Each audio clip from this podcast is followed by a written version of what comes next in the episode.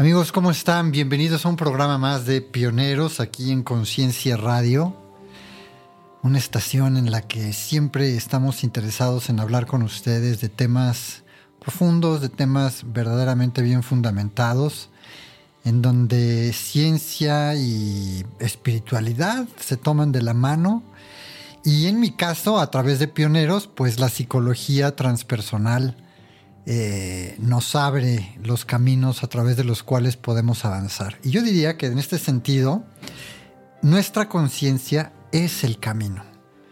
Hoy vamos a estar hablando del enneagrama. El enneagrama es un sistema o es una clasificación que en los últimos 50 años se ha hecho muy famosa y nos habla de nueve tipos de personalidad. Sin embargo, este no es su origen. Este no es su origen. Y sí quiero que vayamos a buscar estos orígenes, a espacios antiguos, a filosofías esotéricas antiguas, a influencias filosóficas anteriores a la clasificación de las personalidades, como se han hecho en los últimos años, y que vayamos realmente a entender cómo es que el enneagrama es, una, es un trazo geométrico, es una figura geométrica. Muchos lo han llamado incluso un jeroglífico divino, que nos habla de nueve aspectos muy particulares del ser humano y que tienen que ver con nuestra esencia. Entonces, vámonos en orden. Y lo primero que quisiera yo decirles hablando como pioneros en el sentido de que nuestra conciencia es nuestro camino, pues que el enneagrama es un sistema que en los últimos 50 años se ha utilizado para clasificar a la personalidad humana. Estas clasificaciones de la personalidad humana tienen sus raíces en tradiciones espirituales y filosóficas. Esto es muy importante. En un momento más voy a mencionar, por supuesto, a, Oscar Ichazo y al doctor, este, ¿cómo se llama? Al doctor, em, aquí Claudio Naranjo, Claudio Naranjo, justamente, al doctor Claudio Naranjo, que em, ellos fueron los que dieron origen Naranjo basado en enseñanzas de Ichazo, pero Naranjo como psiquiatra fue el que empezó a poner las descripciones de las personalidades en estos nueve puntos que hay en el enneagrama. Pero los posibles orígenes previos a que Naranjo hiciera esto los podemos encontrar, y muchos se lo han atribuido, a la filosofía sufí la filosofía sufí, muchos lo definen como es la corriente mística o esotérica dentro del Islam. Eso es debatible porque los sufis, como tal, efectivamente sí se cobijaron con el surgimiento del Islam o si estuvieron dentro del Islam cuando surge esta religión en el séptimo siglo con Mahoma como el mensajero de Alá, pero esta sabiduría definitivamente no arrancó con eso, ya venía de antes, y muchos han encontrado sus orígenes en Egipto. Entonces, esta corriente sufí de lo que nos habla mucho es de la pureza del corazón. La pureza, el núcleo, la esencia de la conciencia humana, de donde surge toda la pureza. Y esa pureza es el origen de la sabiduría. Así, en términos muy poéticos. Es así como lo explican los sufís. Se dice también que los sufís, por ejemplo, utilizaron símbolos similares al enneagrama para entender la naturaleza humana y su conexión con lo divino. Ese es un primer punto, la filosofía sufí. El segundo punto en el que podemos encontrar orígenes del enneagrama es el misticismo cristiano. Unos creen, por ejemplo, que el, el enneagrama tiene conexiones con la práctica cristiana de los padres del desierto, estos ermitaños que se iban en Medio Oriente al desierto, se, retiraban como ermitaños, muchos de ellos, para tener prácticas de contemplación. Y en medio de estas prácticas de contemplación, justamente una de esas prácticas utilizaba, digamos, a este, a este, a este, a esta forma, a este trazo del enneagrama para, mediante ciertas metodologías, ir pasando por niveles más abstractos de contemplación. Recordemos siempre que la contemplación en cualquiera de las corrientes espirituales nos lleva de los niveles de observación más básicos y cotidianos, como por ejemplo observar nuestro cuerpo, observar el movimiento de nuestras manos, observar la forma en la que estamos comiendo, observar la manera en la que realizamos alguna actividad o un trabajo, y luego de las cuestiones físicas o de las labores corporales, empezamos a subirnos a otro nivel que puede ser el emocional. Por ejemplo, eh, observar nuestros estados de ánimo, observar nuestro enojo, observar nuestro sentido del, placer y del dolor, del agrado, del desagrado y estas situaciones de tipo emocional, diferentes, diferentes modalidades o escenarios emocionales por los que pasamos en el día. Esos son temas más sutiles, más abstractos todavía más abstractos sería la contemplación de lo mental, contemplar cómo surge el pensamiento, cómo es que está formada, por ejemplo, eh, qué, niveles forman nuestra mente, tanto en el nivel concreto, que es el del lenguaje, como en el abstracto, que es el simbólico, etc. Entonces, estos místicos de los padres del desierto, muy de la mano también de lo sufí y de lo cabalístico en todo lo que se refiere a la mística judía, pues tenían este tipo de prácticas. Ese es un segundo punto. Posible origen. Otro tercero es, por ejemplo, los orígenes esotéricos. Algunos eh, estudiosos del enneagrama han sostenido que tiene sus raíces en tradiciones esotéricas y místicas que vienen de Medio Oriente, de Asia Central y de otros lugares de, la península arábiga o de los valles del Nilo, temas que tienen que, que, ver también con la filosofía persa. Entonces, ciertamente encontramos al enneagrama en Medio Oriente. Sus orígenes sí son de Medio Oriente. Y muy probablemente fue un conocimiento común a todas estas tradiciones de sabiduría antigua o sapienciales ¿no? de la filosofía perenne, de la sabiduría perenne, en, que, en las que a través de este símbolo muchas de sus enseñanzas estaban, estaban descritas y encerradas en ellas o enmarcadas por este símbolo. Un cuarto punto, tal vez muy conocido para los que verdaderamente han estudiado el enneagrama, pues son las influencias filosóficas que tuvieron eh, George Ivanovich Gurdjieff y Ouspensky. Se han identificado influencias del pensamiento de, ellos muy claramente eh, con Gurdjieff. Sí lo mencionó Gurdjieff, sí mostró Gurdjieff, sí mostró este trazo o esta figura, este, esta figura del enneagrama. Y ellos fueron los que introdujeron estas ideas a principios del siglo XX en Europa y en América. Estos dos pensadores, Gurdjieff y Ouspensky, nunca hay que olvidar que Ouspensky fue discípulo de Gurdjieff. Entonces el original, en este caso Gurdjieff, sí trajo esto oriente, de, Oriente a Occidente, vía Europa y América. Y estos dos pensadores influyeron en el desarrollo del enneagrama tal como lo conocemos hoy. Entonces hablamos de cuatro fuentes, la filosofía sufí, el misticismo judío-cristiano, ya sea con la mística cristiana de la contemplación o la Kabbalah, los orígenes esotéricos en Medio Oriente y las influencias de Gurdjieff.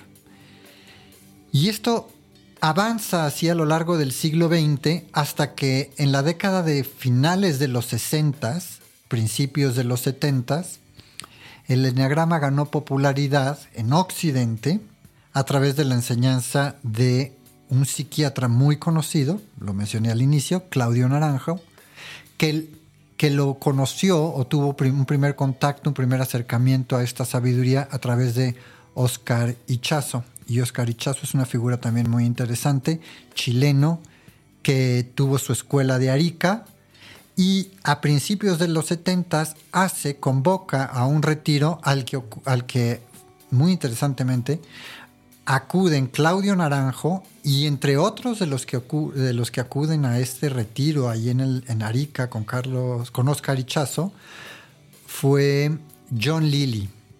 No podemos dejar de mencionar a John Lilly porque John Lilly fue un psicofisiólogo, fue también eh, eh, eh, psicoanalista, pero ante todo fue un investigador importantísimo en Estados Unidos con respecto a la conciencia y la, transmisión de, mm, información entre el cerebro humano y el cerebro del delfín. John Lilly fue pionero en la investigación del cerebro del delfín en los 60s y 70s. Y justamente él es uno de los que acude con Claudio Naranjo a ese retiro en Arica con Oscar Ichazo. Pues bueno, fueron entonces Naranjo y Ichazo, digamos, los que dieron a esta, a figura del enneagrama su comprensión moderna en torno a la personalidad. Es importante también que digamos o que, que tengamos en cuenta que el enneagrama tiene conexiones con diversas tradiciones espirituales, como ya dije arriba, y que aunque hoy se utiliza como una herramienta psicológica y de autoconocimiento, de acuerdo al tipo de personalidad que tengamos, que en un momento más voy a, voy a mencionar, eh, siempre sepamos que sus raíces históricas forman parte de filosofías espirituales y de filosofías orientales anteriores a la a la propuesta que se ha hecho hoy en torno a, las, a, las, a los eneatipos o a los diferentes tipos de personalidad que podría encerrar, ¿no? Eso como primer punto. Ahora, si ya nos centramos en lo que, en lo que Gurdjieff dijo o mostró sobre el enneagrama, nos va a llamar mucho la atención saber que Gurdjieff no habló de nueve personalidades humanas sí habló del enneagrama como una vía de conocimiento para la conciencia humana. Sin duda alguna sí, pero no como si fueran nueve personalidades, sino tal vez nueve áreas, nueve aspectos, nueve dimensiones de la conciencia humana, a través de las cuales podemos tener conocimientos de nosotros muy profundos. Y yo diría que mm, si tomamos, si seguimos algunas vías de investigación que se han hecho a través de lo que dejó Gurdjieff, no como nueve eneatipos, sino como simplemente dimensiones de la conciencia humana, podemos ir a dar a lugares muy, muy interesantes, como por ejemplo entender que la mente y la conciencia humanas son multidimensionales. Esto quiere decir, todos los ejercicios que hacía Gurdjieff y todas las prácticas que alrededor de, bueno, que de las que él, iba yo a decir, que de las prácticas que surgieron alrededor de él, pero realmente él fue el que les dio forma. Las prácticas que él trajo de Oriente y que practicó con sus grupos, es lo que quiero decir, incluso en el Instituto Armónico para, para el Hombre, que, fundó en, en las afueras de París, ahí mucho de lo que él enfatizaba era el la recordación de uno mismo, el estar consciente de manera continua de uno mismo. Y él ocasionaba situaciones, Gurdjieff particularmente, ocasionaba situaciones en las que la gente que lo rodeaba entrara en crisis. No en una crisis existencial en ese momento, pero sí en una crisis de conciencia, en usted está actuando de manera automática, usted ya no está pensando en lo que está haciendo, no está presente en la acción. Entonces, los interrumpía, podía levantar la voz, podía empujarlos, podía, podía hacer alguna cosa que uno considerara que no está bien vista o que no es lo que un maestro espiritual se esperaría que hiciera. Todo mundo tenemos en Occidente, ¿no? Una idea de lo que es un maestro espiritual. Y tenemos al maestro espiritual casi casi vestido de blanco, caminando en algún jardín, sentándose serenamente debajo de un árbol para platicarnos alguna pregunta que nosotros tengamos y él serenamente responderla. Y parece como si nos estuviera bañando con sus palabras y nos estuviera bañando con su luz, lo pongo entre comillas, ¿no? Y con su sabiduría. Y uno ahí nada más escuchando. Pues justamente eso es lo que no era Gurdjieff. Gurdjieff sí, traía toda esta sabiduría y la había bebido de su propio padre porque su padre era un hombre, era un contador de historias. Ellos eran originarios de, de las montañas de, del Cáucaso, en Armenia. Entonces, ahí en Asia Central, su padre era muy conocido por ser un contador de historias. Gurdjieff tenía una muy fuerte influencia desde su infancia, pues por estas tradiciones sufíes que son grandes contadores de historias. Y bueno, desde ahí, lo que él hacía era generar situaciones en donde la gente estuviera incómoda. ¿Por qué? Porque toda vez que nosotros nos sentimos cómodos, automáticamente entramos en piloto automático. Es a través de la incomodidad como nosotros volvemos a establecer un, estado de alerta para estar conscientes y propiciaba él de manera continua estos estados de alerta. Y muchos han de haber escuchado estas, estas metodologías en torno a Gurdjieff, una de ellas muy conocida como el famoso stop, que estamos aquí conversando y de repente decimos stop. Y se hace este silencio. Y en ese silencio de alto total, uno puede observar su mente y puede observar cómo es que está realmente escuchando de manera automática, tal vez ya sin prestar atención. ¿Por qué? Porque uno ya se acostumbró a la voz de la persona que nos está hablando. Pues esta era parte del trabajo filosófico y espiritual al que Gurdjieff llamó el cuarto camino o la cuarta vía. Entre comillas, a esto se le llamaba el trabajo. Y es que Gurdjieff describió tres, cuatro, podemos hablar de primero tres tipos de personalidad. Una era la del la de el, monje, la otra la del yogi y la otra era la del fakir. Entonces, el monje, el monje se retira, eh, tiene una cualidad mucho más devota y es toda, toda todo este, todo este eh, cúmulo de gente que entra dentro del el arquetipo del el monje tienen esta tendencia a la devoción, a la adoración de algún símbolo divino, de, Dios. Eh, la gente que cae dentro del, dentro del arquetipo del yogi lo que hacen es estas prácticas de contemplación, estas prácticas de absorción en su propia mente, de comprender los diferentes niveles mentales, de tener ciertas prácticas eh, que los dejen ingresar para conocer mejor los movimientos de su propio pensamiento y de su mente. Y la gente que cae dentro del, dentro del arquetipo, por ejemplo, del fakir, es gente que está más orientada a las cuestiones motrices o a las cuestiones del cuerpo, a la corporalidad. Pues Gurdjieff decía que estos tres tipos de personas se habían desarrollado cada uno por separado y que el cuarto camino o su propuesta de la cuarta vía era que todos ellos convergieran en una sola. Necesitamos, todos nosotros tenemos un centro emocional, que es lo que se identifica como la devoción, un centro mental, que es como el yogi, y un centro corporal o físico, que es el del fakir.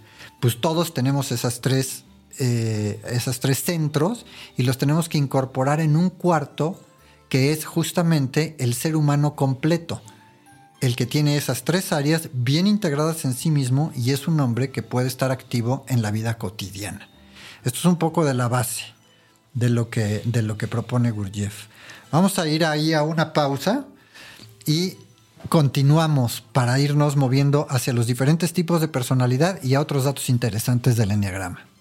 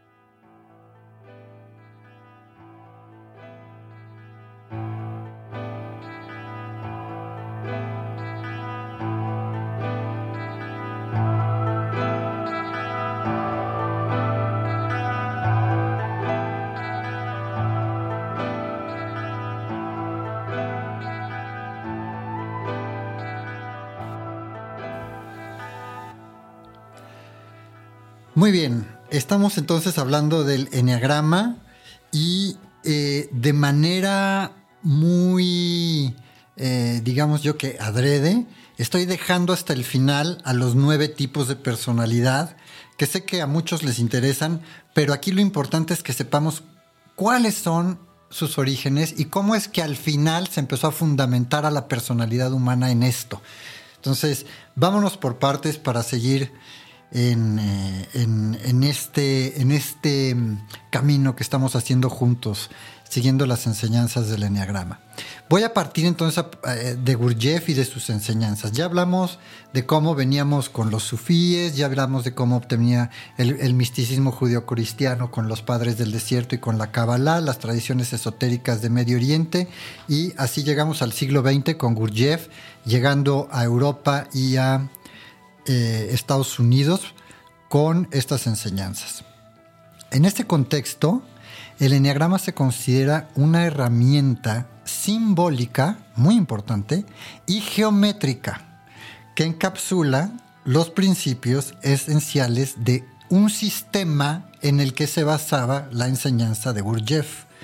Muchos han especulado que Gurdjieff estuvo en contacto con una hermandad digamos, hasta cierto punto secreta, no, no, no porque sea una sociedad secreta como hoy las conocemos con toda esta bola de conspiraciones que luego son más absurdas que reales, pero sí eran posiblemente núcleos de sabiduría que operaban de manera discreta a la que acudían algunas personas para beber de ellas y luego regresar a regresar a sus lugares de origen y poder vaciar en esos contextos culturales pues esa sabiduría en la que habían entrado con, en contacto. Y Gurdjieff es muy cierto que antes de llegar a América y Europa hizo viajes por Medio Oriente y por Egipto, en donde estuvo en contacto con muchos de estas cofradías, desde Constantinopla, o lo que hoy conoceríamos como Estambul y todo esto en la parte de, de Turquía, como por la cuenca del Mediterráneo, y sin duda alguna Egipto. Es muy importante también decir que, que, que, sí estuvo también en la península arábiga porque fue a la Meca y a Medina en su momento. Entonces, eh, a lo largo de estos viajes que se hacían eh, en carretas, en caravanas, pues la sabiduría iba rondando y con ella estuvo en contacto Gurdjieff. Por eso es que el enneagrama como tal primordialmente es una herramienta simbólica y geométrica, como lo estoy diciendo. Este símbolo tiene un círculo para que todos nos ubiquemos, los que lo conozcan ya saben de lo que estoy hablando, los que no, pues imaginen un círculo perfectamente, eh, un círculo perfecto dentro del cual hay un triángulo.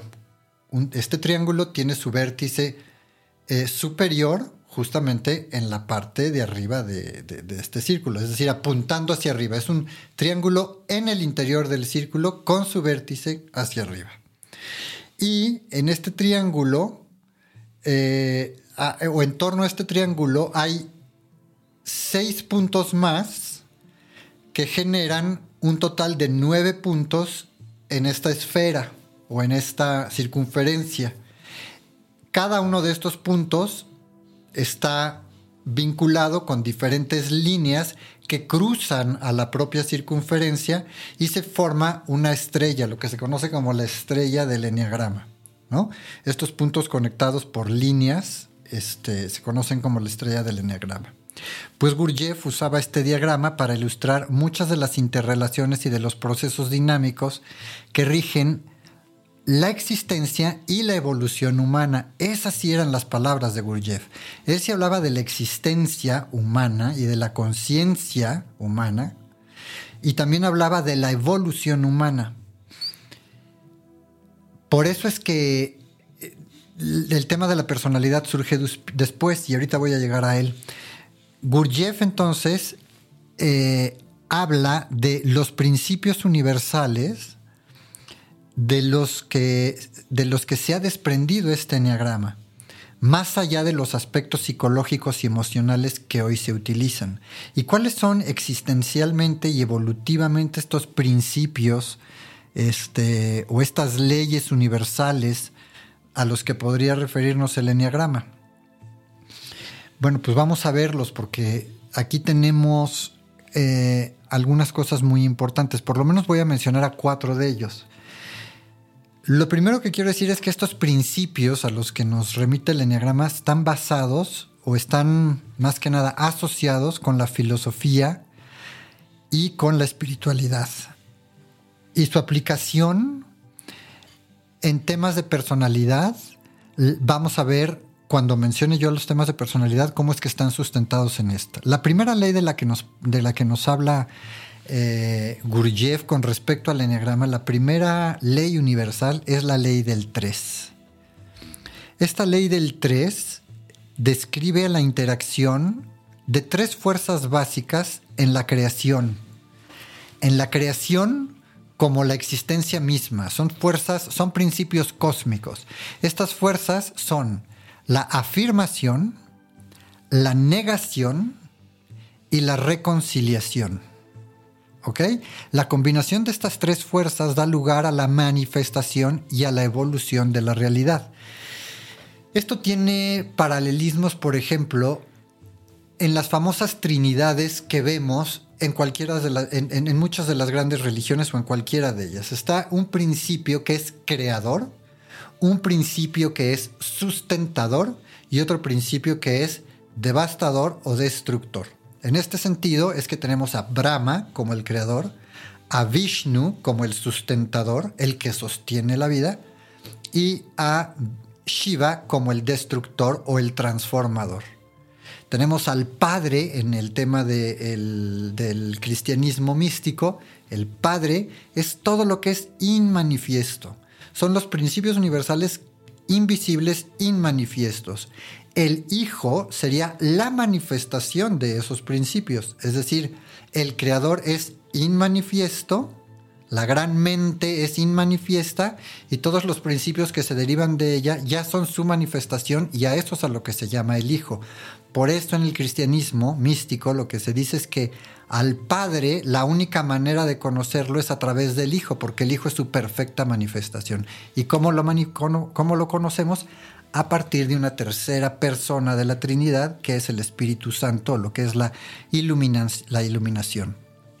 Un poco en el, en el, judaísmo místico, en la Kabbalah, podríamos hablar de estos mismos principios, como el Ein Sof, que es el vacío total, del que surge toda la manifestación, que es la creación, y la Shekinah, que es este Espíritu Santo o esta iluminación, que es la que nos permite comprender. Digamos que es la conciencia cósmica. Esta es la ley de tres. Esta es la ley de tres. Entonces, afirmación, negación y reconciliación. Padre, Hijo y Espíritu Santo, creador, sustentador y eh, destructor.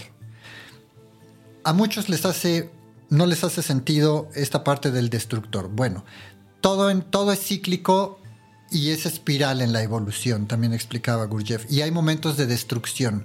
¿Qué es lo que se destruye en términos espirituales? Lo más importante a destruir son las ilusiones que creamos, las ilusiones en las que vivimos. Tenemos que vivir en la verdad, no en la ilusión. ¿Qué es lo que hay que destruir?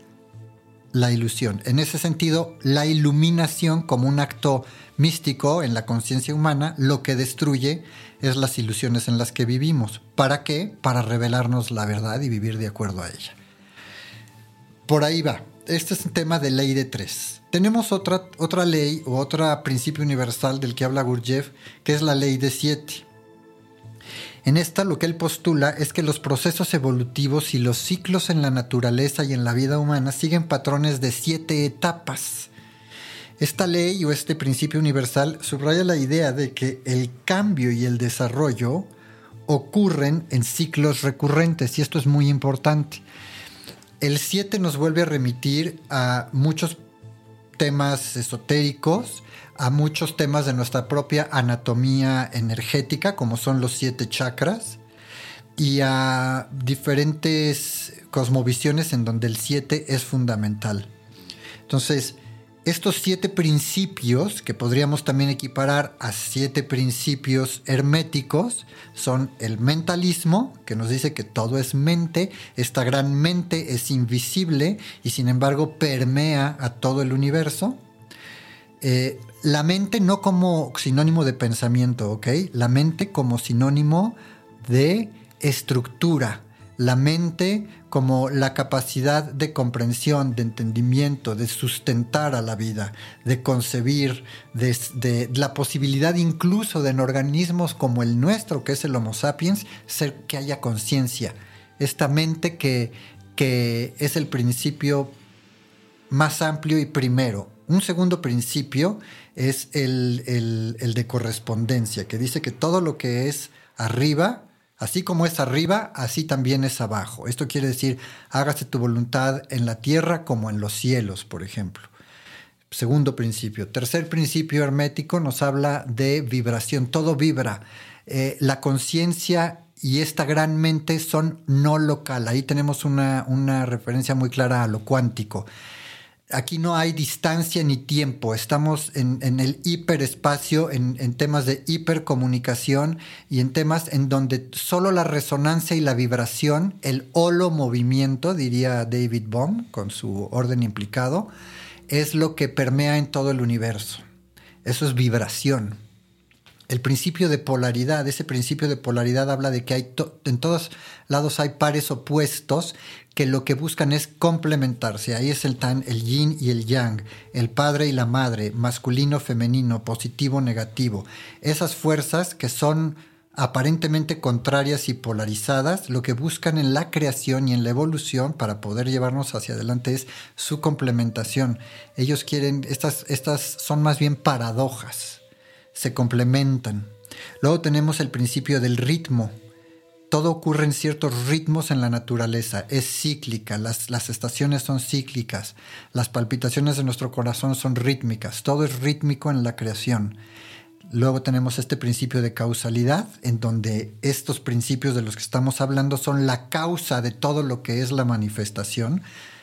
Y tenemos que recordar aquí en términos de karma, ¿no? Cuando hablamos del karma, y muchos se hablan de la, de la ley de la causalidad como, como la ley del karma, esto lo que nos dice siempre es que las los efectos siempre están ligados a su causa y la causa de cualquier efecto que veamos allá en el mundo o en nuestras relaciones está primero que nada en nuestra mente. Entonces no hay que buscar modificar los efectos, sino ir a sus causas, ir siempre a la causa.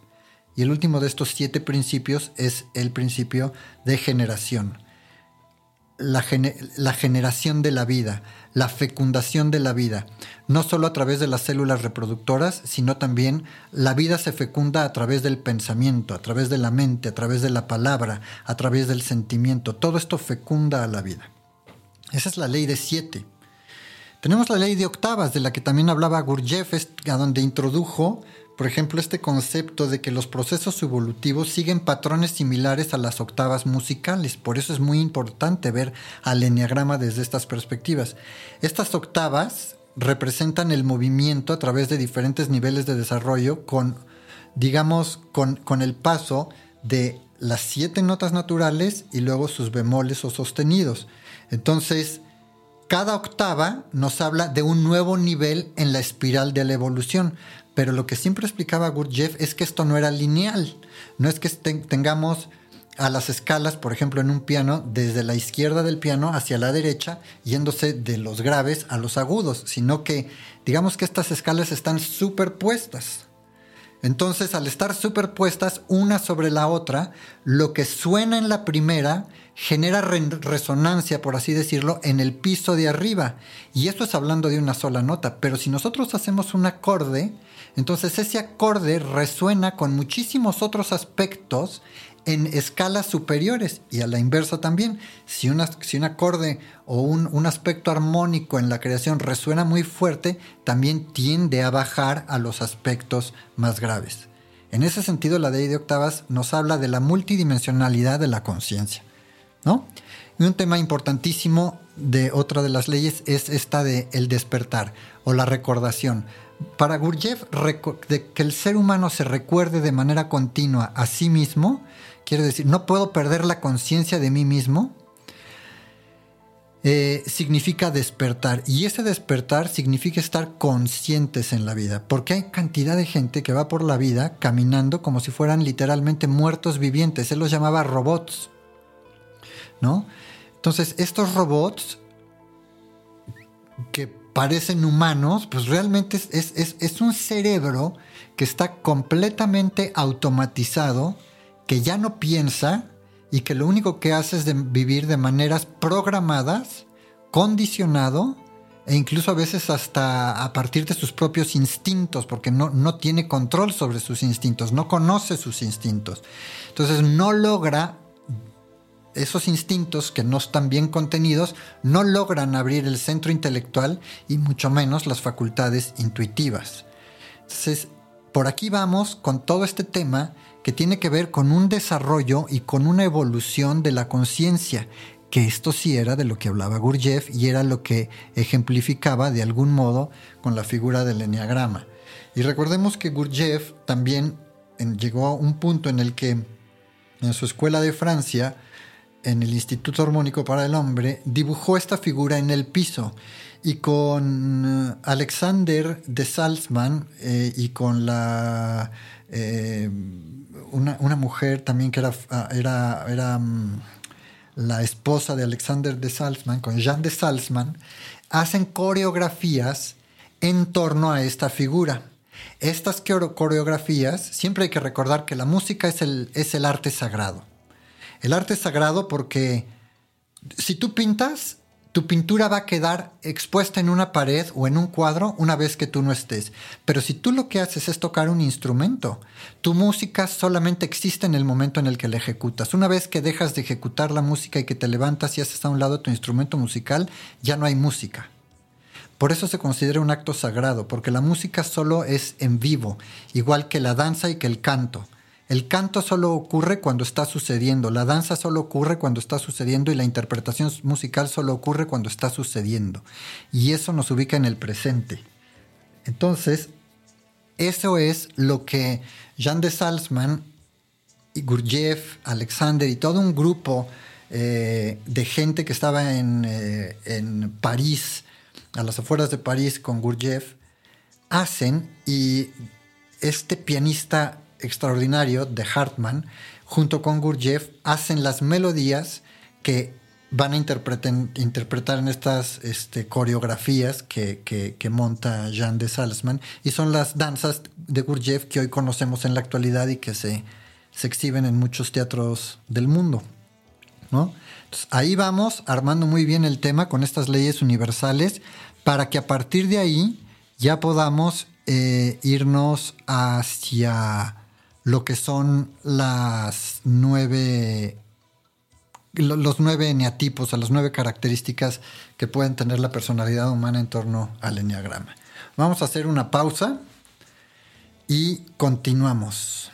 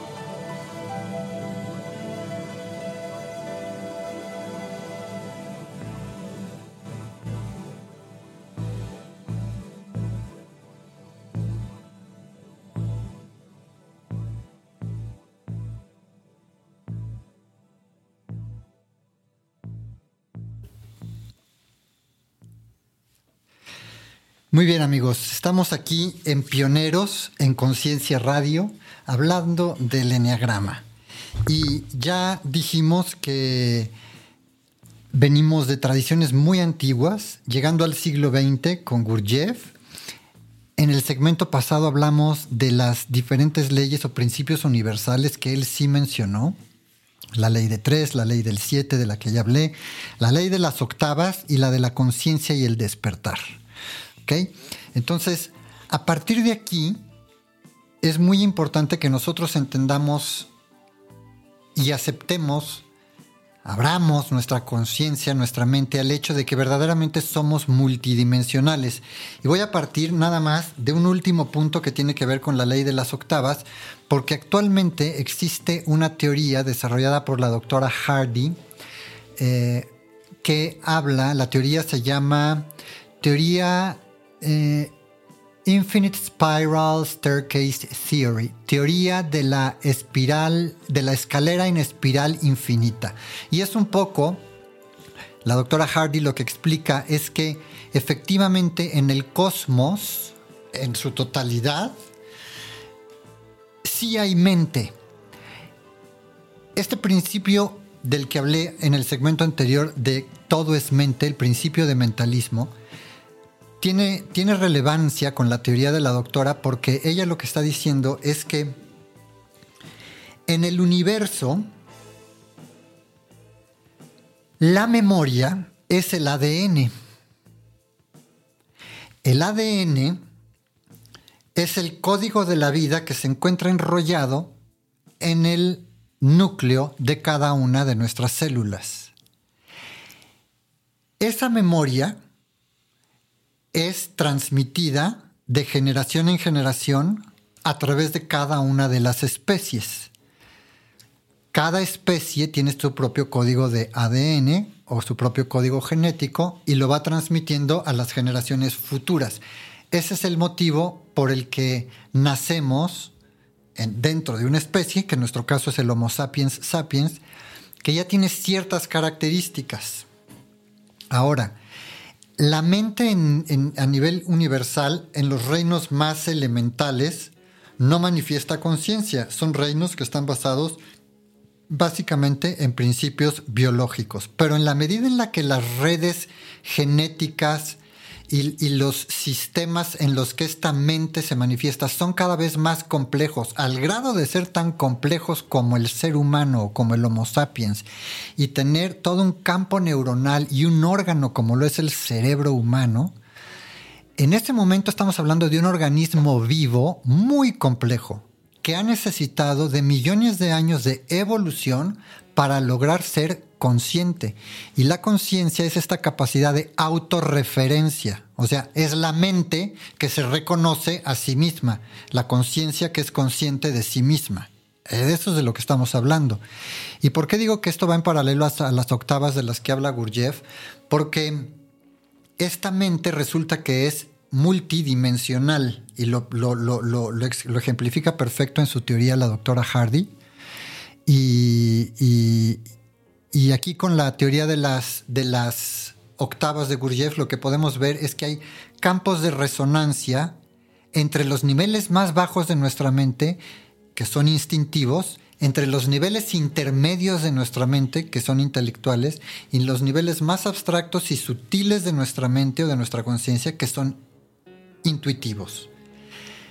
Y es a partir de la intuición cómo descubrimos nuestra propia multidimensional, multidimensionalidad o cómo podemos interactuar con esas otras dimensiones que a veces tienen muchas, en donde a veces hay muchas experiencias parapsicológicas o de potencial transferido, como hoy se le dice en las neurociencias, pero que en palabras de asentado sería la telepatía, telequinesis, simultaneidad de eventos, em, sincronías o sincronicidades, como las llamaba Jung, etcétera, resonancias entre los campos del inconsciente colectivo. A partir de ahí vamos viendo cómo la conciencia humana es muy compleja y surgen estos nueve tipos que en, que en los 70 ya propone Claudio Naranjo y que también en su momento Oscar Ichazo comentaron, ¿no? Por ejemplo, un primer tipo de, o el tipo número uno de, de en personalidad, se le conoce como el reformador. Esta es gente que busca mucho la mejora de las cosas. Son sumamente críticos consigo mismos. y son también muy críticos con los demás. Tienen un nivel de idealización muy elevada. Por eso, en sus aspectos, em, en, los aspectos inconscientes o en los patrones inconscientes de este tipo de personalidad, puede haber una búsqueda a veces continua hacia la perfección. El perfeccionista también es una manera en la que se le menciona a este tipo de personalidad. Entonces, el perfeccionismo muchas veces no nos deja vivir tranquilos por el grado de exigencia o de autoexigencia que tenemos con nosotros y con los demás, ¿no? Hay un sentido del deber ser y de la moral muy elevado. Entonces, esto puede tener en la personalidad humana, pues, como en todo, ciertas áreas en las que te puedes desenvolver muy bien, pero que si las llevas al extremo se convierten en un problema. Y así con cada uno de los eneatipos. El segundo tipo, por ejemplo, se llama el dador. Estas personas suelen ser muy ayudadoras, son cálidas, son amigables, son serviciales, buscan mucho la aprobación y el, el afecto de los demás. Uno dice, qué bonito, qué bien se escucha esto, pero no, no es así, no es tan simple. No es que sea muy bonito buscar la aprobación de los demás. Cuando nosotros buscamos de manera continua la aprobación de los demás es porque estamos completamente inseguros de nosotros mismos. Uno necesita continuamente la aprobación del de enfrente para saber que uno está en lo correcto. Y eso habla de que uno duda de sí mismo. Entonces tenemos que estar eh, muy al pendiente de estas características que a estas a estos eneatipos se le otorgan porque no es tan sencillo, o sea, no, es, no estamos aquí hablando de superstición, estamos hablando de psicología profunda. Y más adelante en otros programas estaremos hablando con expertos de estos. El eneatipo 3, o el tipo de personalidad 3, se le conoce como, por ejemplo, el triunfador. Este triunfador es gente que hace muchísimas cosas, es gente que está orientada al éxito. Lo que buscan en la vida es el éxito, sí o sí. Buscan ser súper super eficientes, buscan el reconocimiento. Eso también nos habla de alguna carencia en la primera infancia. Es gente que no fue reconocida en la primera infancia. Entonces, ¿qué hacen para compensar eso? Salen al mundo a buscar el reconocimiento. El, cuarto, por ejemplo, se llama el individualista. Suelen ser personas muy eh, artísticas, valorizan muchísimo su singularidad. Hay una singularidad, se distinguen por algo, por ser un, un, un, bárbaro en la manera en la que tocan la guitarra, por ejemplo, ¿no? Buscan mucho su autenticidad suelen ser muy emocionales, pero esto de ser muy emocionales no solo los hace ser sensibles, sino que a veces los hace también ser dramáticos. ¿no? Una inclinación, tienen mucha inclinación hacia la estética y hacia el artístico, pero también pueden caer en, aspectos de, de hacer dramas donde no existen los dramas, donde no hay necesidad. El eneatipo o tipo de personalidad 5 es el investigador. Este es un observador, un pensador, buscan mucho el conocimiento, la comprensión profunda de las cosas.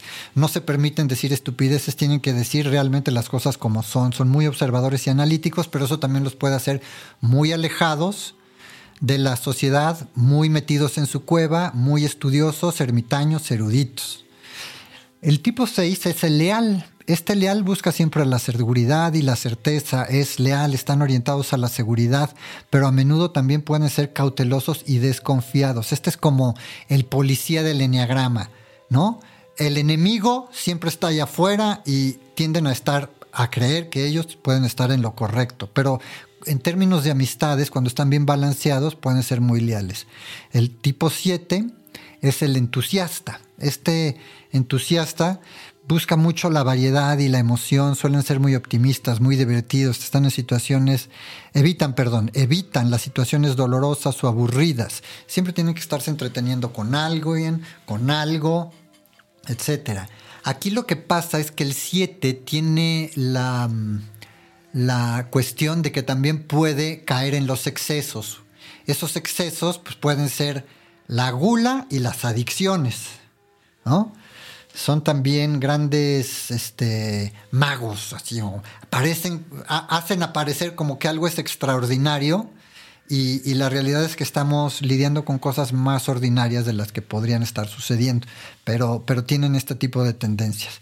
El 8 es se le conoce como el desafiador o alguien muy desafiante, ¿no? Alguien que tiene un sentido territorial muy fuerte, son protectores de lo suyo, buscan el control y el poder, son directivos, son asertivos, tienden a tomar la iniciativa, son verdaderamente líderes natos, no son líderes pequeños que por ahí ve uno que no, estos son verdaderos líderes, van a la cabeza, este personalizan lo que es un líder, ¿no? Valoran la justicia y la autenticidad una de las cosas que pasa con ellos es que si no se equilibran, pueden irse de frente y acabar destruyendo, en lugar de mirar con atención para ver por dónde actuar. Y el 9 es el pacificador, ¿no? Es el mediador. Ellos buscan la paz, la armonía, son tranquilos, tolerantes para, para no meterse en conflictos. Pero esta cuestión de evitar los conflictos, pues también es un verdadero conflicto, porque al final uno tiene que tomar decisiones.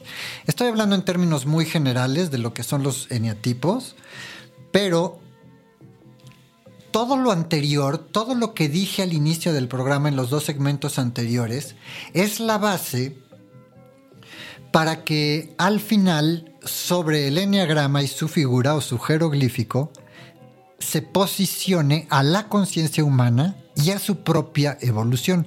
¿De qué se trata?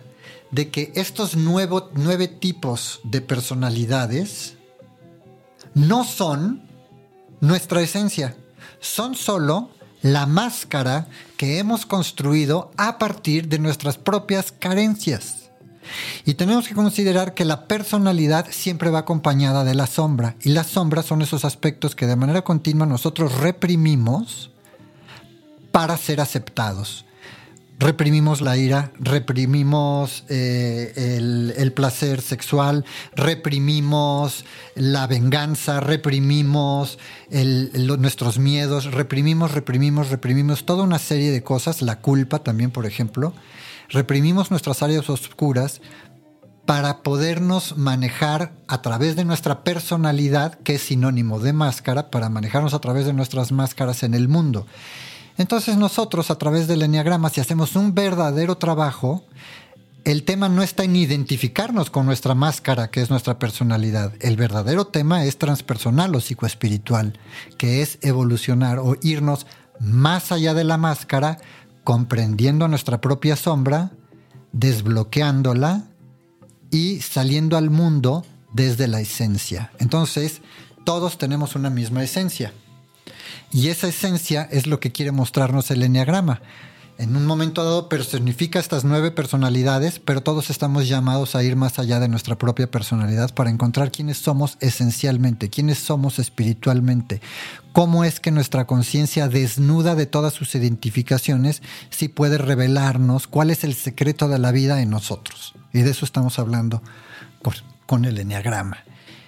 Y a partir de ahí podríamos entonces sí cuestionarnos cómo nos corresponde evolucionar como seres humanos y cuál es el verdadero trabajo que tendríamos que hacer para lograr esta evolución en conjunto.